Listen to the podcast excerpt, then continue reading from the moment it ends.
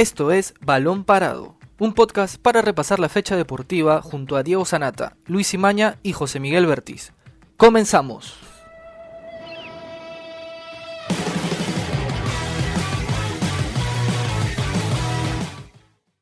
Muy buenas tardes, bienvenidos a una nueva edición de Balón Parado. Mi nombre es Jerry Bautista. Mi nombre es Amir Balta. Mi nombre es Luis Imaña. El día de hoy vamos a hablar sobre el encuentro entre Perú y Argentina que terminó con una nueva derrota de la bicolor. Argentina ganó 2 a 0 con goles de Nico González y Lautaro Martínez, lo cual eh, viene evidenciando unos puntos muy débiles de la bicolor, algo que preocupa mucho, sobre todo por lo conseguido en los últimos años. Y también preocupa el hecho de que Gareca no encuentre una solución ante este juego que ha sido bajo, tanto el de, el de ayer contra Argentina como el de la fecha 3 contra Chile, y genera mucha preocupación, sobre todo porque la tabla no está jugando mucho a nuestro favor. Hemos tenido encuentros muy complicados también en la primera y segunda jornada contra Brasil y contra Paraguay. Entonces se vive un momento de incertidumbre sobre cuál será la solución que puede plantear el Tigre para ya sea recuperar algunos jugadores o para traer nuevas, nuevas incorporaciones y poder eh, dar ese envión anímico y futbolístico que se necesita. Bueno, estamos con Samir, con Jerry, ¿cómo están chicos? Y antes que nada quiero dejarles una pregunta a todos los oyentes de Balón Parado y es la siguiente. ¿Creen que la selección peruana podrá recuperarse en estas eliminatorias? ¿Cómo están chicos? ¿Qué tal, Lucho? Sí, eh, creo que es difícil hablar sobre la selección peruana cuando se trata de una derrota, ¿no? Eh, veníamos haciendo buenas campañas, buenas presentaciones con, con Ricardo Gareca, y volver a caer es una sensación algo difícil de, asimilar, ¿no?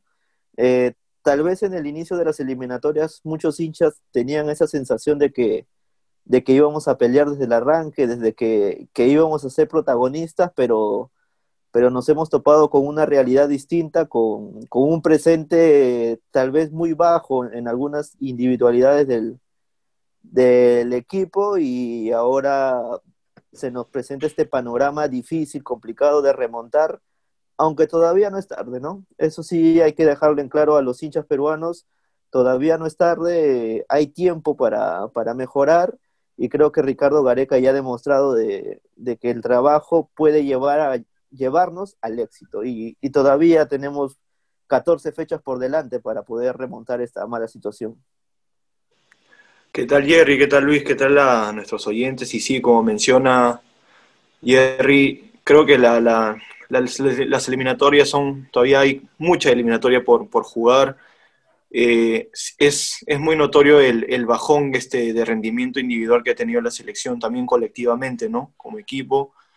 Este, se puede destacar yo destaco lo, en, este, en estas primeras cuatro fechas, bueno, en estas dos últimas, de que hemos ganado un delantero, ¿no? Como es el nombre de Yaluca Lapadula.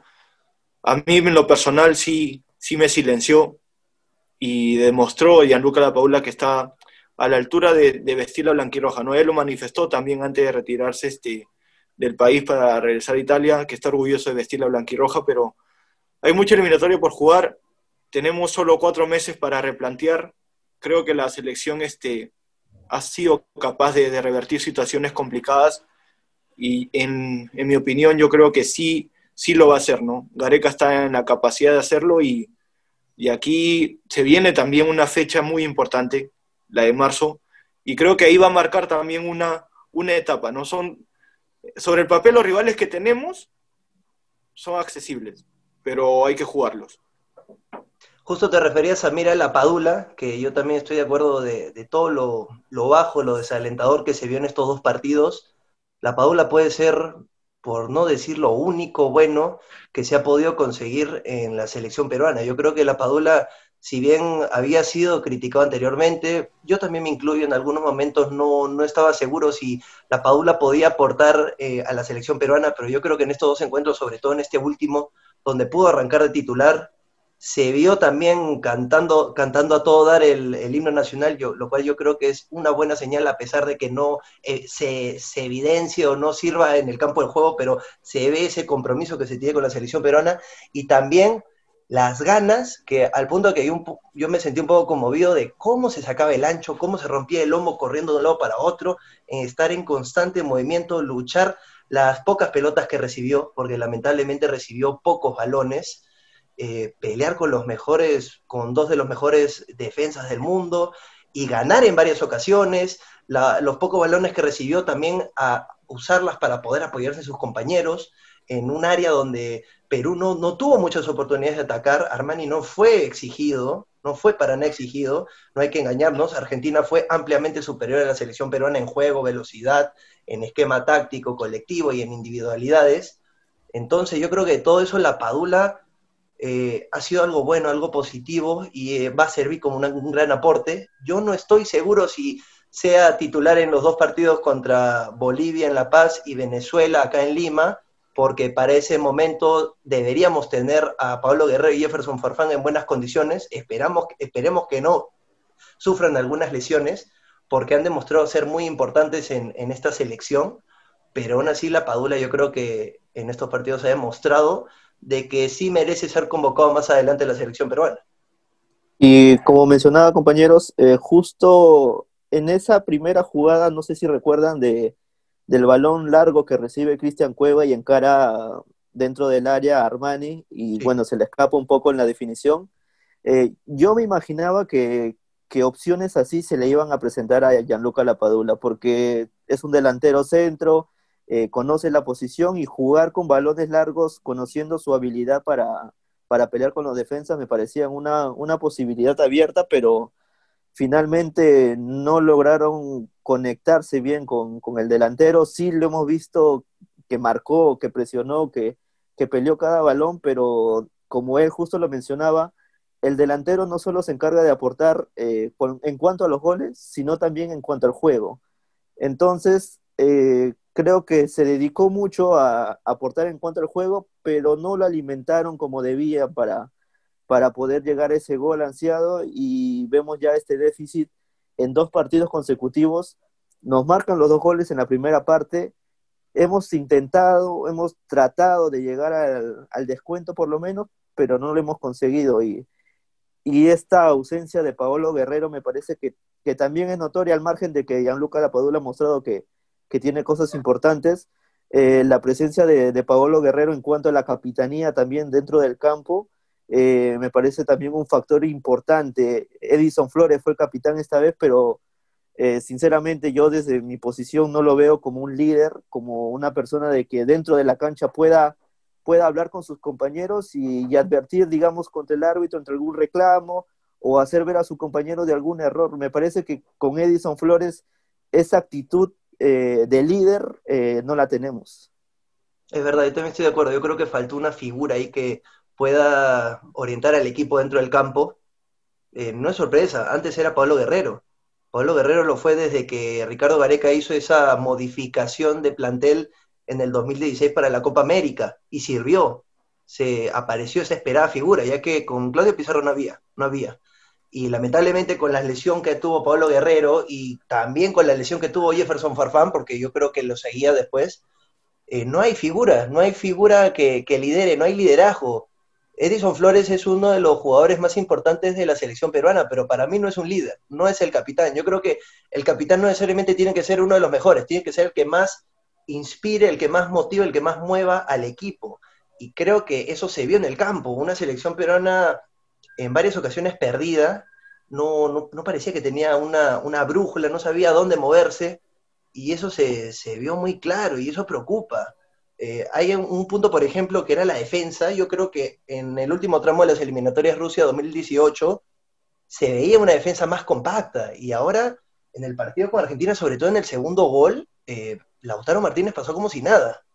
A pesar de tener centrales como Luis Abrán, que está en la Superliga Argentina, Anderson Santamaría, que está en México, Araujo, que jugó en el partido con Chile y juega de titular en el Emen, pero aún así no se vio esa defensa ese, ese, muro que se caracterizó años atrás de, para poder evitar los goles, porque ese fue uno de los, de los puntos fuertes de la selección anteriormente. Entonces, por ahí también hay problemas, sin qué decir de los laterales, sobre todo en el caso de Luis Advíncula, que en el partido con Chile no jugó bien, fue reemplazado por Aldo Corso, pero lamentablemente, y todos lo saben, Aldo Corso mm, eh, hace lo que puede, pero no tiene las mismas cualidades futbolísticas que Luis Advíncula. y, fue superado en esa banda. Entonces, Gareca tiene un largo trabajo por hacer. Yo no sé ustedes, chicos, por ejemplo, piensan que hay gente para poner, gente nueva para poner, o eh, los 23 jugadores que tenemos son todo lo que hay y Gareca tiene que enfocarse en recuperarlos. Justo mencionabas, Luis, este, el tema de, la defensa, ¿no? Comparándolo con la, parte final de la eliminatoria pasada, en este inicio hemos recibido muchos goles, ¿no? Muchos goles hemos recibido y, ojo que esto puede también influir en, a futuro, ¿no? Dado que justo clasificamos al mundial anterior, al mundial anterior por una diferencia de gol. Exacto. ¿no? Y, y creo que Gareca tiene que trabajar ahí se hizo también, como mencionaba Jerry, la, la falta de Paolo y de, Farfán, que son referentes. Bueno, también se hizo, la, se hizo notar la ausencia de Zambrano, ¿no? Creo que Zambrano era el que, el que quizás este, tenía mayor, tiene mayor sintonía ahorita en los últimos tiempos con Luis Abrán. No, Santa María hay que, hay que ser este, directos, ¿no? Santa María no viene tampoco de una regularidad en su equipo y también lanzarlo ante un rival como es Argentina, que, este, bueno, tiene figuras descollantes, ¿no? Eh, se hizo notar esos vacíos, esos huecos en la, defensa, ¿no? Si nosotros vemos este, en el segundo gol, si no me equivoco, el pase que le filtran a Lautaro Martínez es un, entre las defensas es un espacio muy considerable, o sea, es un, creo que, y si tú le das un espacio a un jugador, como si no me equivoco, en ese momento fue los Chelsea o Paredes, que filtra el pase, o sea, nos, va, nos pintaron la cara ahí. O sea, se hizo, se hizo notar esos espacios en la defensa y una cosa más. O sea, yo creo que nuestro, nuestro segundo pase, por así decirlo, el pase de, para dar a, inicio un ataque, que ya le dieron la vuelta es a Yosimar Yotun, ¿no? Yo creo que Yotun también estuvo en un rendimiento muy, muy por lo bajo de lo que él pueda mostrar. Y ya le dieron la vuelta en qué sentido, en que creo que como es nuestro, nuestro pase gol, por así decirlo, ayer lo neutralizaron y contra Chile también fue lo mismo. O sea, yo creo que Gareca, como él declaró, dice que es, momento de revertir la situación. Es de, algo que puede servir esto, de que los futbolistas que tenían quizás menos tiempos en, un partido están sumando, pero ya creo que de aquí en adelante hay que tener este pensar en lo, en lo que repatriar a los referentes, que espero, esperemos este, vengan en buenas condiciones, sobre todo este Farfán que consigue equipo, que Paolo este, regrese, bueno, ojalá que regrese de buena forma también, porque después de una operación, regresar al fútbol también te puede sufrir otra lesión, pero es hora de, nuevamente este, retomar esas bases, ¿no? Con la que, con la que terminamos en la fase eliminatoria final, ¿no? ¿Y cuánto nos pesa todavía esa expulsión de, Carlos Zambrano, ¿no? Esa defensa que, parecía consolidarse porque hemos cambiado por completo eh, la saga central. Cristian Ramos y Alberto Rodríguez eran los titulares en el proceso anterior y ahora estaban consolidándose Luis Abrán y Carlos Zambrano, pero me parece que Luis Abrán tiene esas cualidades para convertirse en un gran defensa central, pero con la compañía de, alguien con experiencia. Eh, jugar con un hombre, digamos, que es a la par en su nivel en cuanto a, liderazgo dentro de la saga central, eh, me parece que le quita un poco esas cualidades eh, que le hemos conocido en Vélez, que le hemos conocido en Cristal, que le hemos conocido la selección peruana. Con Miguel Araujo tal vez la compenetración no se dio, eh, intentaron cambiar con Anderson Santamaría, pero nuevamente los espacios quedaron eh, evidenciados y la selección argentina no perdonó. Y ahora tenemos que esperar todavía una, una jornada difícil ante Bolivia. Eh, esperemos que Carlos Zambrano, no sé si Ricardo Gareca lo, lo convoque de nuevo tan rápido o si lo va a hacer esperar un poco más porque sinceramente lo criticó por esa expulsión, porque no solo afectaba en ese partido, sino también afecta en las próximas jornadas. Y esta fecha doble me parece que ha sido evidente esa falta de un defensa central con esa categoría que tiene, que tal vez nos hubiera ayudado un poco más. Sí, lamentablemente se demostró que Zambrano es el fijo ahí con, con Abraham. Zambrano le, probablemente le da ese liderazgo, ese lo dirige un poco, probablemente Abraham le dice dónde moverse o, o para coordinar, cosa que no se vio con Araujo, que son de la misma generación, se puede decir, con Santa María tampoco, se vio, se vio las, los mismos problemas defensivos, pero también no se puede esperar de que Zambrano no tenga un, entre comillas, arranque dentro del campo y se haga expulsar, porque eso también perjudica. Y se pensaba que eso ya se había superado. Se pensaba que Gareca ya había dejado claro el, claro el mensaje en, en Carlos Zambrano, pero se volvió a cometer un error, un error que le ha costado tres fechas, que probablemente pudo haber servido para estos partidos para siquiera sacar un punto o por lo menos evitar una, derrota de dos goles o más. Entonces, Zambrano también tiene que poner de su parte, tiene que ser consciente de que esos, esos momentos de impulsividad, por así decirlo, pueden salir caros no solo para él, sino también para la selección peruana. Y para, para los partidos contra Bolivia y Venezuela no va a ser fácil. Bolivia sacó un empate a Paraguay y estaba ganando. Eh, Paraguay estaba ganando 1-0, de ahí Bolivia remontó 2-1 y Paraguay logró el empate, pero Bolivia no es cualquier cosa tampoco. Esas eliminatorias no son nada fáciles para, para nadie. Tenemos equipos favoritos que son Brasil y Argentina y después viene Ecuador, que viene de meterle una tremenda goleada a Colombia. Colombia tampoco se lo puede, se lo puede subestimar. Entonces, todos los partidos son complicados para Perú. Perú viene de cuatro jornadas bien difíciles, bien difíciles contra Brasil donde sea, contra Argentina donde sea, contra Chile de visita siempre es complicado, eh, contra Paraguay de visita también, si bien en la eliminatoria pasada se pudo sacar un triunfo.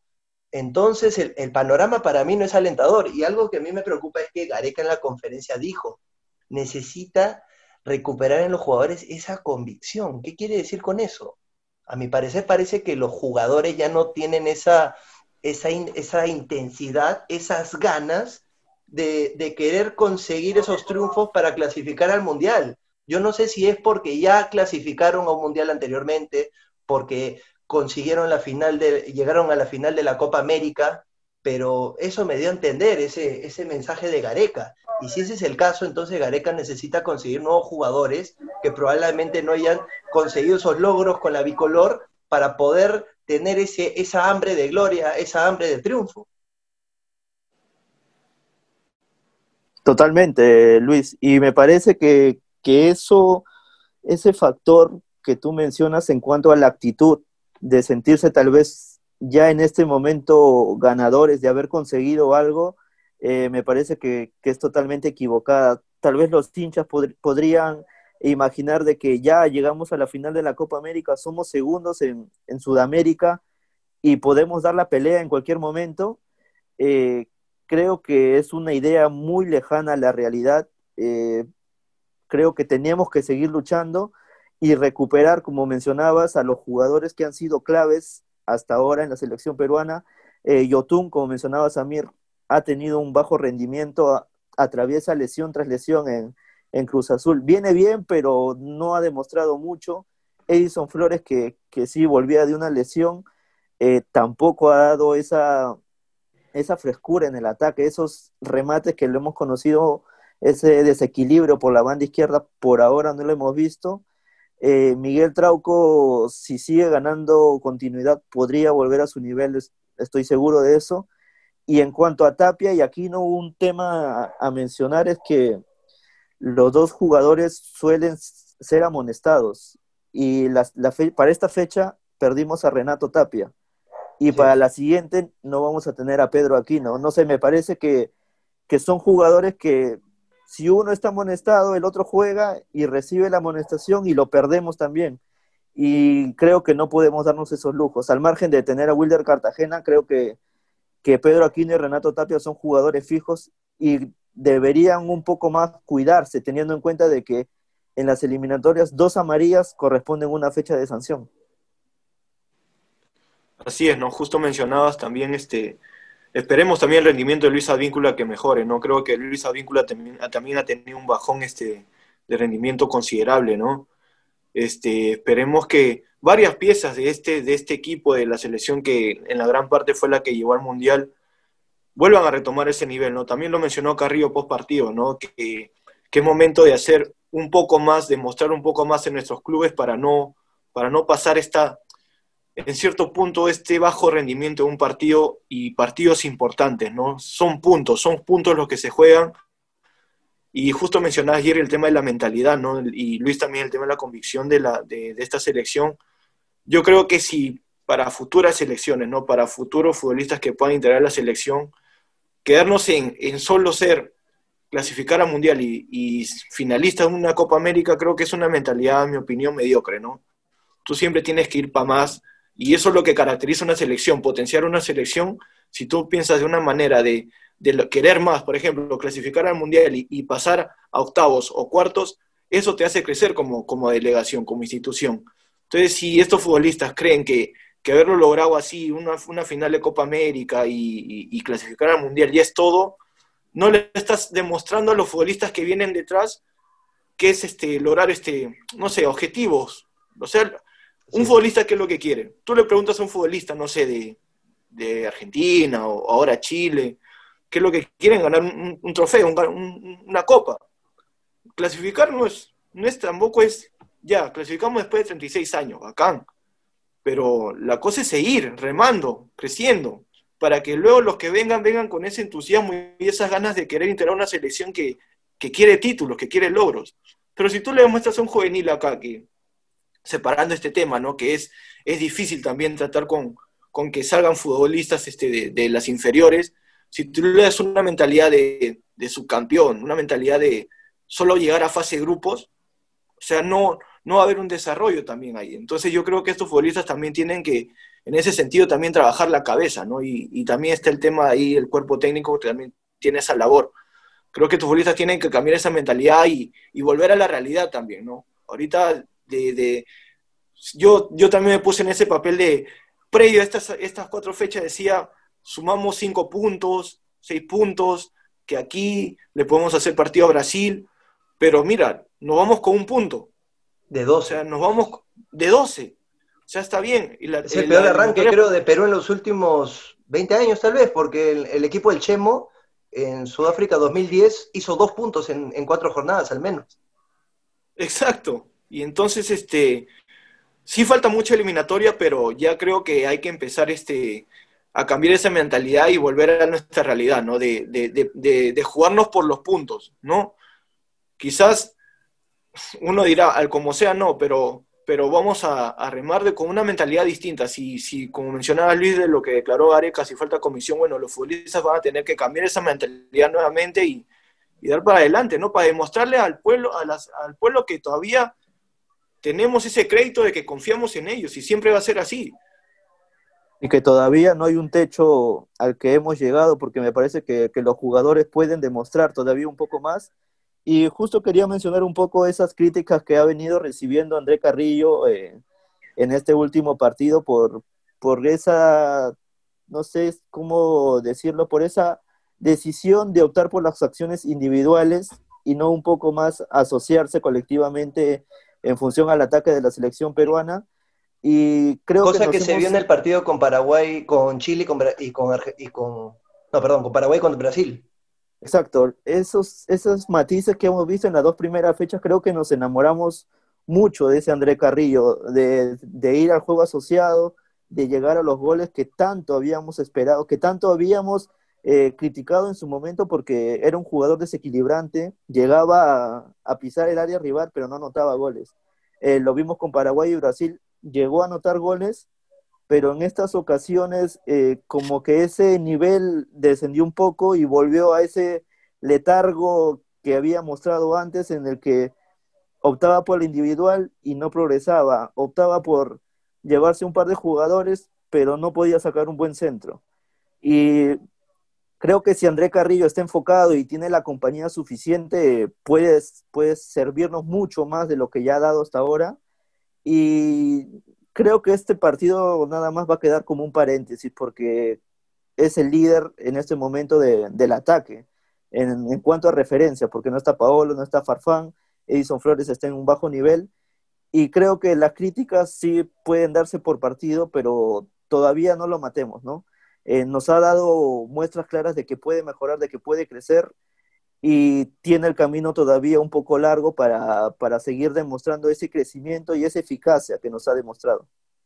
Claro, no es descabellado pensar de que Perú pueda jugar bien, pueda jugar mucho mejor de lo que lo ha hecho, ya que lo ha demostrado antes y con los mismos jugadores, lo cual quiere decir que estos jugadores tienen el talento para poder pelearle de igual a igual a selecciones de talla mundial, porque se ha visto antes. Pero este momento lo tienen que superar, tienen que arreglarlo. Yo creo que es más un trabajo mental que, físico. Entonces, Gareca va a tener estos cinco meses, me parece cuatro meses, para poder trabajar bien estas dos jornadas contra Bolivia y contra Venezuela, que no va a ser sencillo. Bolivia empató con Paraguay y Venezuela le sacó un triunfo a Chile.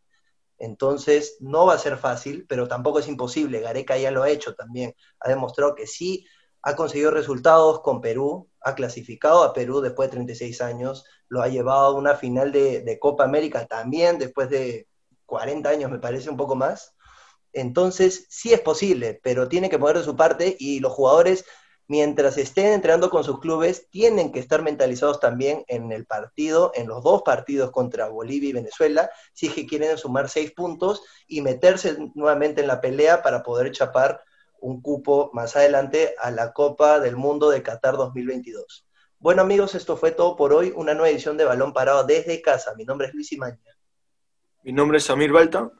Y mi nombre es Jerry Bautista. Nos vemos en una próxima edición. Hasta aquí llegó Balón Parado, un podcast de la República. Escucha un nuevo episodio todos los lunes, miércoles y viernes. Para más información visita larepublica.pe slash podcast. También estamos en Spotify, Evox, Google Podcast y Apple Podcast. Suscríbete para no perderte ningún episodio. Sigue escuchando La República Podcast.